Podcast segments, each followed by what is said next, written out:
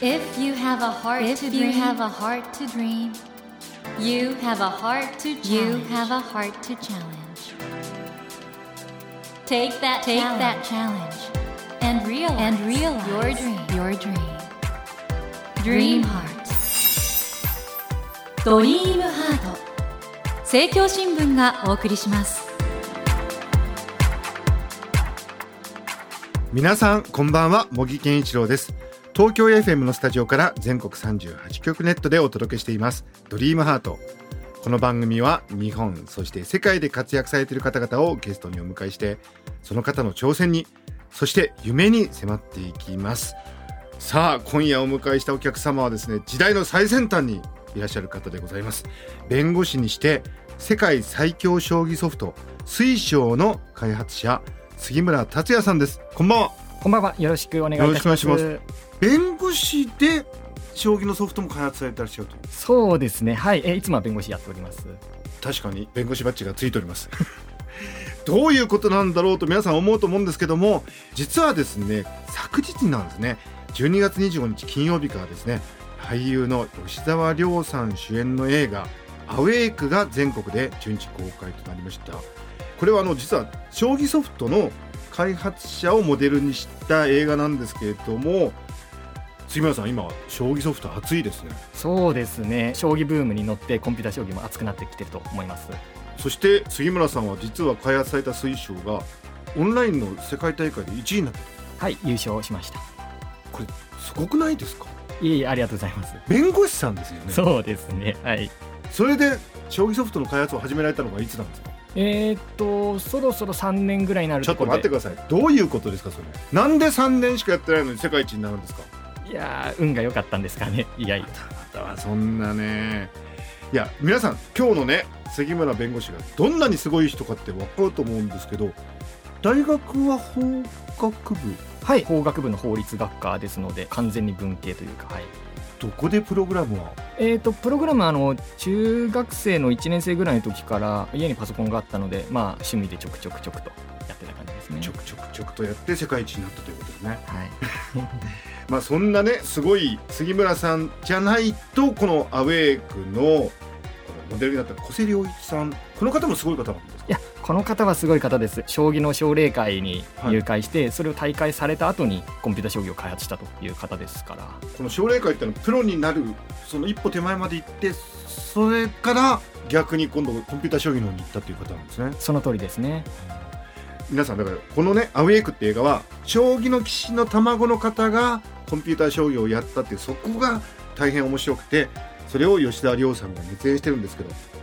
その気持ちが分かるのって杉村さんだけじゃないですかね。そうですね、まあ、コンピュータ将棋を開発しているという意味では映画も拝見させていただきましたがとっても分かるなっていうところありましたね杉村さんは将棋は何段ぐらいなんですか？いや将棋はあのルールが分かって、まあ、会社内とか事務所内でやったら負けないかなぐらいの実力なのでそんなにアマチュア何段ぐらい？まあ初段か二段かぐらいですかね。ご謙遜で？いやいやいやいやそんなもんです。まあだけど将棋もお好きでプログラムの開発もされてるということなのでどうなるんですか？杉村さんぶっちゃけ藤井聡太さんなんかもね今コンピューター将棋かなり使って勉強されてるみたいですけどはい、え藤井聡太先生ともですね一回お話しさせていただく機会がございまして、えその際に私の開発した水晶を使ってくれてるというふうに本人からいただいたのでそれは大変ありがたいなと思っております。え藤井聡太さんがあんな強いその秘密は実は杉村さんの作ったプログラムなんですか？いやーその、えー活躍の一端になってればいいなと思ってるぐらいですけど。というすごい方が今日いらしていただいてますのでもう皆さんも大変興味があると思うんですけど人間と人工知能の関係っていうのはどうなるのかというねそれが一つ将棋に表れてるわけですから、えーぜひいろいろお話を伺っていきたいと思います。ということで今夜は弁護士でしかも世界最強将棋ソフト水晶を開発されました杉村達也さんをお迎えしてコンピューター将棋そして人間と人工知能の関係たっぷり伺っていきたいと思います。杉村さんよろしくお願いします。よろしくお願いします。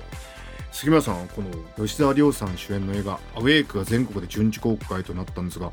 この映画はどうご覧になりました？はい、コンピューター将棋の開発側を取り上げていただけてるのは、うんとても珍しいことだと思うんです。大体将棋の棋士対コンピューター将棋 AI ってなると、まあ、将棋の棋士側を応援しようみたいな AI 側敵だみたいな形になりがちなんですけれどもこちらはどちらも尊重していただきつつ、まあ、コンピューター将棋の開発者の方に視点を置いていただいてとても面白い映画になってるかなと思ってます。ちょっとあんまり言うとネタバレになっちゃうんですけどね人間とプログラムの対決におけるああいう時ってどうなんですか？開発者としては。ちょっと言えないですいけど。やープログラムはまあ我が子のように育ててうん。強くなって、うん。最初の弱い時から知ってるので、うん。弱い時が強くなってそれでまあ送り出すわけなので、うん。ちゃんと指すかなとか、えーどうなるかなみたいな、えーそういう形で見ます。そういう目線で見てるんですね。このアウェイク、本当に面白い映画なんですけども、ちょっと改めてストーリーをですね、ご紹介したいんですけども、えー吉沢亮さん演じる主人公、栄一が、プロの将棋の棋士を目指していたんですけれども、同世代で圧倒的な強さと才能を誇るライバル、陸に敗れ、プロの道を諦めて大学に入学して学生生活を送っていたのですが、そんなある日、コンピューター将棋に出会って、将棋の棋士になることを諦めたその H がプログラムの開発にのめり込んでいくんですね。そして自ら生み出したプログラムをアウェイクと名付けてかつてのライバルリクと勝負をすることになるのですが果たしてということなんですけれども杉村さんあのまず確認なんですがはい、人間の棋士とプログラムはもう圧倒的にプログラムが強いってことでいいんですね？はい、正直申し上げますとその通りです。で、これなんか、レーティングっていうのはよく聞くんですけど、これどういうことですか？はい、レーティングという、まあ、強さの指標を測るものがございまして点数が高くなればなるほど、まあ、強いというふうにされております。で400点離れていると大体9対1の割合9割400点高い方が勝つよってそういうふうな指標になってますね。そして今人間界最強と言われている藤井聡太さんはレーティングどれぐらいなんですか？おそらく計算すると3000くらい ?3000。はい。そして今、例えば水晶、これ2になってるんですね。水晶。そうですね2これのバージョン2ですレーティングはどれぐらいなんですか？サイトによると4600ほど ?4600? ってことは藤井聡太さんと1600差があるってことですか？っそうですね計算上はてことはこれ水晶と藤井聡太さんが普通にやっちゃうと、藤井聡太さんが勝つ確率ってのはどれぐらいなんですか？はい、400離れてると9対1ですのでそれが4回ありますから1万分の1まあすなわち万が1っていうやつですかえ、藤井聡太さんでも杉村さんが開発した水晶に対しては1万回に1回しか勝てないと。計算上ははい。そういう時代だからこそ逆に今度は棋士の方がプログラムで勉強して、そうです、ね、強くなるっていう風になってきてるんですよね。はいその通りです。で、藤井聡太さんなんか自作のパソコン作ったっていうんで、これ話題になりましたが、はい。あれはどう評価されますか？いやあれはいい選択だと思って私今年の5月の世界大会で優勝したんですけれどもその時使っていたパーツと同じパーツ使ってるんですよこれがいわゆる CPU っていうあの、心臓部分が、いかがでしたっけ50万ほどするんですけれども、はいその頭脳の部分 CPU を同じパーツを使ってるとこれ普通のパソコンだといくらぐらいなんですか？普通のパソコンだとまあ全部合わせても5万円ぐらいでパソコンって買えますし、まあ CPU だけだったら2、3万で買えてもおかしくない。じゃあ普通のパソコン2、3万なんだけど、藤井聡太さんは50万のパーツを使ってると。そうですね。これじゃああれですか？コンピューター将棋強くなるためにはやっぱりコンピューターが計算が速くなくちゃいけないってことですか？同じ強さになるために、まあ、うん多く読ませれば当然実力は同じになるんですけれども、多く読ませる分、まあ、待ってないと答えが出ないってなっちゃうので、早く答えを知りたいってなったら、早い性能のパソコンを使うべきですね、CPU をじゃあ普通のパソコンでも時間を例えば10時間とかかければ読めるんだけど、その通りです。それが50万の CPU 使うと早く読めると。その通りですね。だいたい50倍ぐらいの速度があると思います。ええ このアウェイクの中でもね、かつてプロの将棋棋士を志望していた主人公がソフトの開発に、まあ、没頭するシーンがあるんですけど、これ将棋とプログラム開発ってもともと相性いいんですかね？うーん、どうなんですかね。ただ、あの、将棋の、まあ、ルール自体がですね、うんプログラムと合っているというか、まあ、AI とマッチングするような形なので、まあ、すべての情報が出た中で、2人で対戦していくゲームというのは、AI との相性がいいですね。なるほどね。だから人間とね人工知能がこれからどう関わっていくかってことを考える上でこの「アウェイク」って映画は大きな問題提起をしていると思うんですけど杉村さんは将棋の棋士とむしろ協力し合いながらやっていきたいって思ってらっしゃるんですよね。そうですね。今後は、まあ、将棋の棋士がどうやれば強くなるのかと。将棋を勉強している方がどうやって AI と付き合っていけば強くなるのかなっていう方に主眼を置いてますね。そして杉浦さんといえばもうあまりにも有名になりましたあのツイートですよね。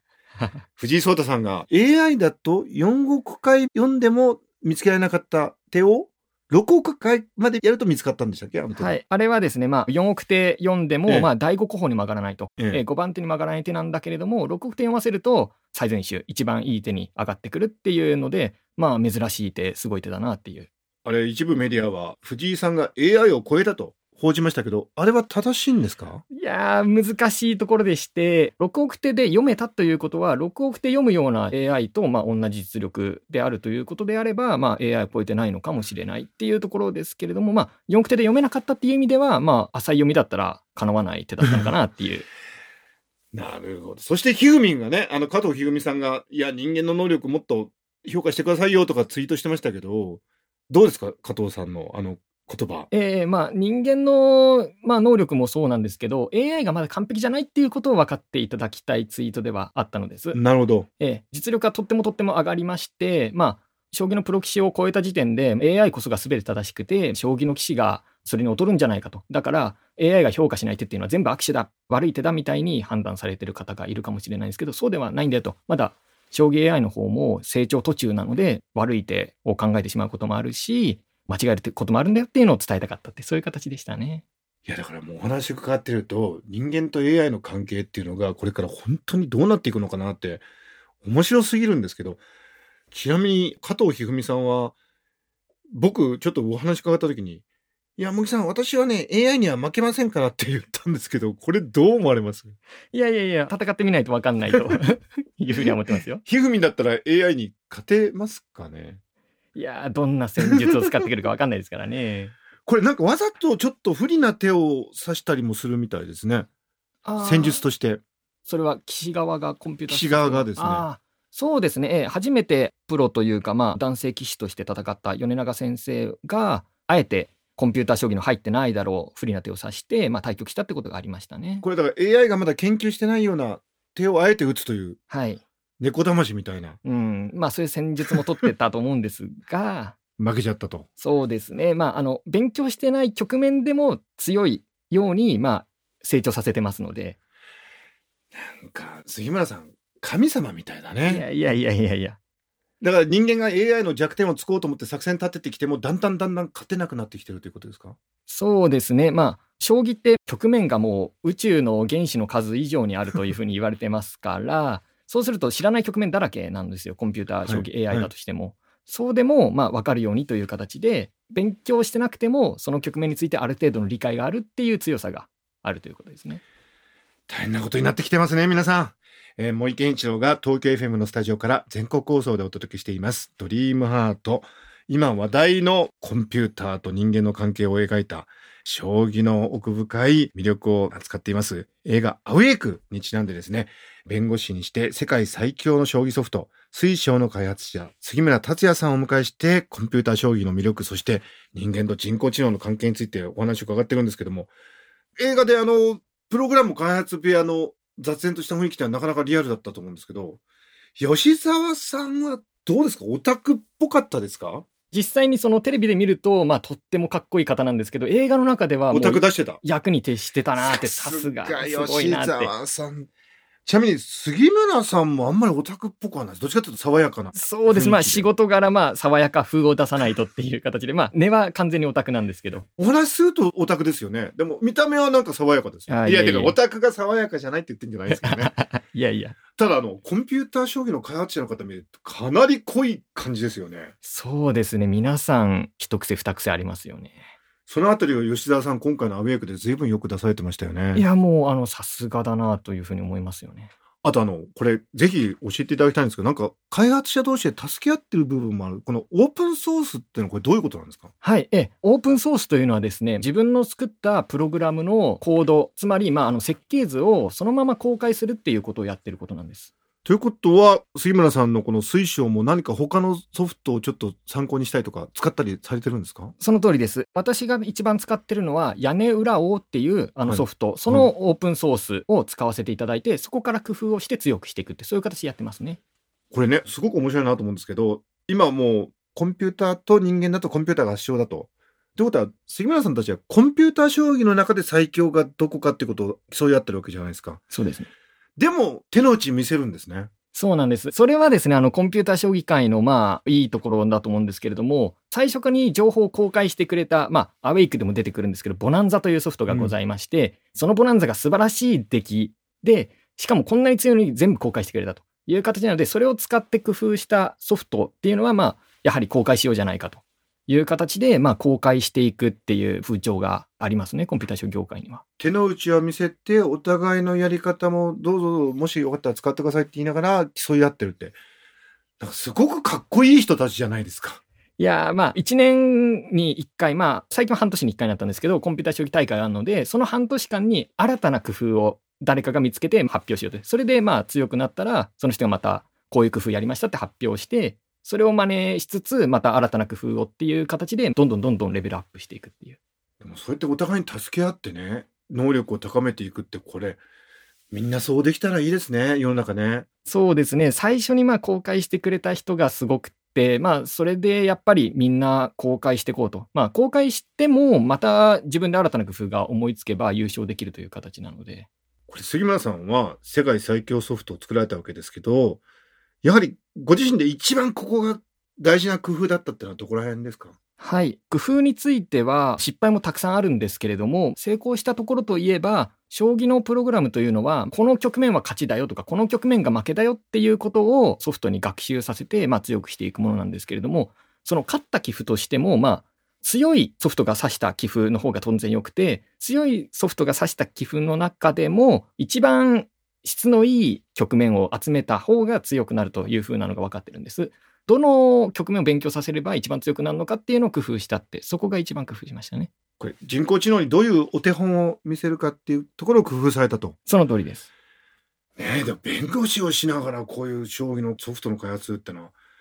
これ本当忙しいですか、日々？いや、弁護士としてはお仕事を忙しくさせていただいてるんですけれども、将棋 AI というか、まあ AI 全般かもしれないんですが、学習と検証に時間がかかるのですね。うんえつまりまあ工夫をやりましたと、はいやったらその結果を出すための学習に3日間かかりましてその検証に2日間かかりますみたいな形なので5日間はもうコンピューターが勝手に動いてで勝手に検証してで結果が出ました待ち時間が長いんですね。その通りですなのでまあその待ち時間の例えば5日間は仕事をしてという形ですなるほどな。杉村さん、これ人間と人工知能って今後どうなっていきますかね？これからの生活において人工知能ってこうやって生かしたらいいんじゃないかっていうヒントみたいなものってありますか？なるほど。まあ、将棋 AI もそうですけど、AI がまあ仕事を奪うんじゃないかとか、そういうふうにいろいろ言われてるところはあると思うんですが、ただ、仕事を自分がしていくにあたって、手助けになるっていうことの方が、まずは絶対多いと思うのです。うんうんうんしかもまあ、AI を使って自分も勉強して、それで自分の実力も上がるっていうのは、他のお仕事でもいろいろあると思うので、そうやって共存の時代が必ず来るというか、まあ、そこから始まるんじゃないかなと思ってますね。AI が人間よりもはるかに強くなっちゃった将棋もむしろ人気が高まって将棋の棋士の仕事は増えてますもんね。そうですよね。ええ。しかも将棋の棋士は AI を使って強くなってきてるその通りですね。これヒントになりますね。うんうんうん。弁護士の仕事今後 AI との関係ってどうなりそうですか？はい。弁護士の仕事についても、最近はあの契約書のレビュー、つまり契約書のチェックについては、AI がですね、活躍していて、ここの文章おかしいですみたいなのを指し示してくれるんです。というのは、誤字レベルじゃないんです。デス末が違いますが、そういうレベルじゃなくて、ここの文章は、この裁判例とか、この法律と違うんじゃないですか？みたいなことまで教えてくれるんです、最近は。かじゃあ弁護士の業務もそういう意味で言うと AI の助けを借りるっていうか AI を使う方向に行くと。そうですね。我々いろんな仕事をやらなきゃいけないので、契約書のチェックに時間がかかってたところ、それを使うと少し時間を短くできるという形なので、他の業務ができるという形で大変助かりますね。いやーなんか杉村さんのお話があってるとね人工知能と人間これからなんかうまく共存できそうな気がしますね。そうですね。共存が始まっていくんじゃないかなと思います。なるほど。杉村さん、あの、この番組のテーマは夢と挑戦なんですけども、杉村さん、世界一の将棋プログラムを作るということは果たしちゃってるんですけど、今後の夢、挑戦したいことは何でしょうか？そうですね。今後はプロ棋士とタッグを組んで、プロ棋士がどれだけ気力を上げられるか、実力を上げられるかっていうところをやってみたいです。というのも、F1 とかモータースポーツを見ていただけると、まあ、モータースポーツって F1 の開発者がいて、で、ドライバーがいて、それが共同作業で、まあ、レースに勝つというような形になってると思うんですが、それが将棋でもあり得て、将棋のプログラムを開発するエンジニアと将棋を指すプレイヤーがまあ共同して、例えばタイトル戦で戦うみたいな形で、例えば藤井聡太先生、今2冠タイトル持ってますけれども、私と協力した棋士がそのタイトル戦出てみたいな、そういうのいいですね。夢になります。なるほど。そうなると、さらに人間と人工知能のね、協力関係が進みますね。はい。今夜は弁護士にして世界最強の将棋ソフト、水晶の開発者、杉村達也さんをお迎えして、コンピューター将棋、そして人工知能と人間の関係についていろいろお話を伺ってきました。現在ですね、俳優の吉沢亮さんが主演の映画、アウェイクが公開されています。将棋を舞台に人工知能と人間の関係を描いた本当に面白い映画です。公開されている劇場など詳しい情報は公式サイトをご覧ください。ドリームハートのサイトにもリンクを貼っておりますのでご利用ください。ということで、森健一郎が東京 FM のスタジオから全国放送でお届けしています、ドリームハート。今夜は弁護士で世界最強将棋ソフト、水晶の開発者、杉村達也さんをお迎えしました。ありがとうございました。ありがとうございました。Never let go of that dream. Never forget, never forget that heart to challenge. Dream Heart. 茂木健一郎が東京 FM のスタジオから全国38局ネットでお届けしてきました「ドリームハート。今夜は弁護士にして世界最強将棋ソフト水晶の開発者杉村達也さんをお迎えしましたが皆さんいかがでしたでしょうか？杉村さん本当に不思議な方でね見た目はね爽やかな青年なんですけれどもお話をするとオタクだということでものすごい奥の深い世界ですね。この将棋の人工知能は。単純に人工知能が人間を超えてこれで終わりっていうことじゃなくてこっから先の物語が長いなと。杉村さんもおっしゃってましたけど人間と人工知能がコラボ協力した時にどこまで強くなれるのか。人工知能には人工知能の長所があるけど欠点もある。人間には人間の長所があるけども欠点もある。これがね合わさった時にどこまでいけるのかというこの旅路はですね将棋だけじゃなくて我々人類の未来大げさなことを言うとですねそこに深く関わる本当に面白いお話を伺えたなと思います。杉村さんのね開発はまだまだ続くと思うんでまた機会があったらこの番組でお話を伺いたいなと思います。さて番組では毎週3名の方に1000円分の図書カードと番組特製のエコバッグをセットにしてプレゼントしています。私模擬に聞きたいことや相談したいこと番組の感想などお書き添えの上ドリームハートのホームページよりご応募ください。お待ちしています。そして無料音声配信アプリオーディでドリームハートの番外編番組茂木健一郎のポジティブ脳教室を配信中です。ぜひ聞いてみてくださいね。さあ今年もそろそろ終わりですね。ドリームハートは来年も様々なお客様をお迎えしさらにパワーアップしていく所存ですので来年もどうぞよろしくお願いいたします。その2021年最初のお客様は動物写真家岩合光明さんをお迎えします。岩合さんは猫たちの1年を追ったドキュメンタリー映画劇場版岩合光明の世界猫歩きあるがままに水と大地の猫家族を来年1月8日から全国で公開されます。私この映画一足先に見たのですが幸せになります。何回も何回も見たくなるような本当に素晴らしい映画です。こちらの撮影秘話など岩合さんにいろいろと伺っていきたいと思います。どうぞお楽しみに。それでは皆さん体調に気をつけて素敵な2021年をお迎えくださいね。ドリームハートお相手は森健一郎でした。ドリームハート。政教新聞がお送りしました。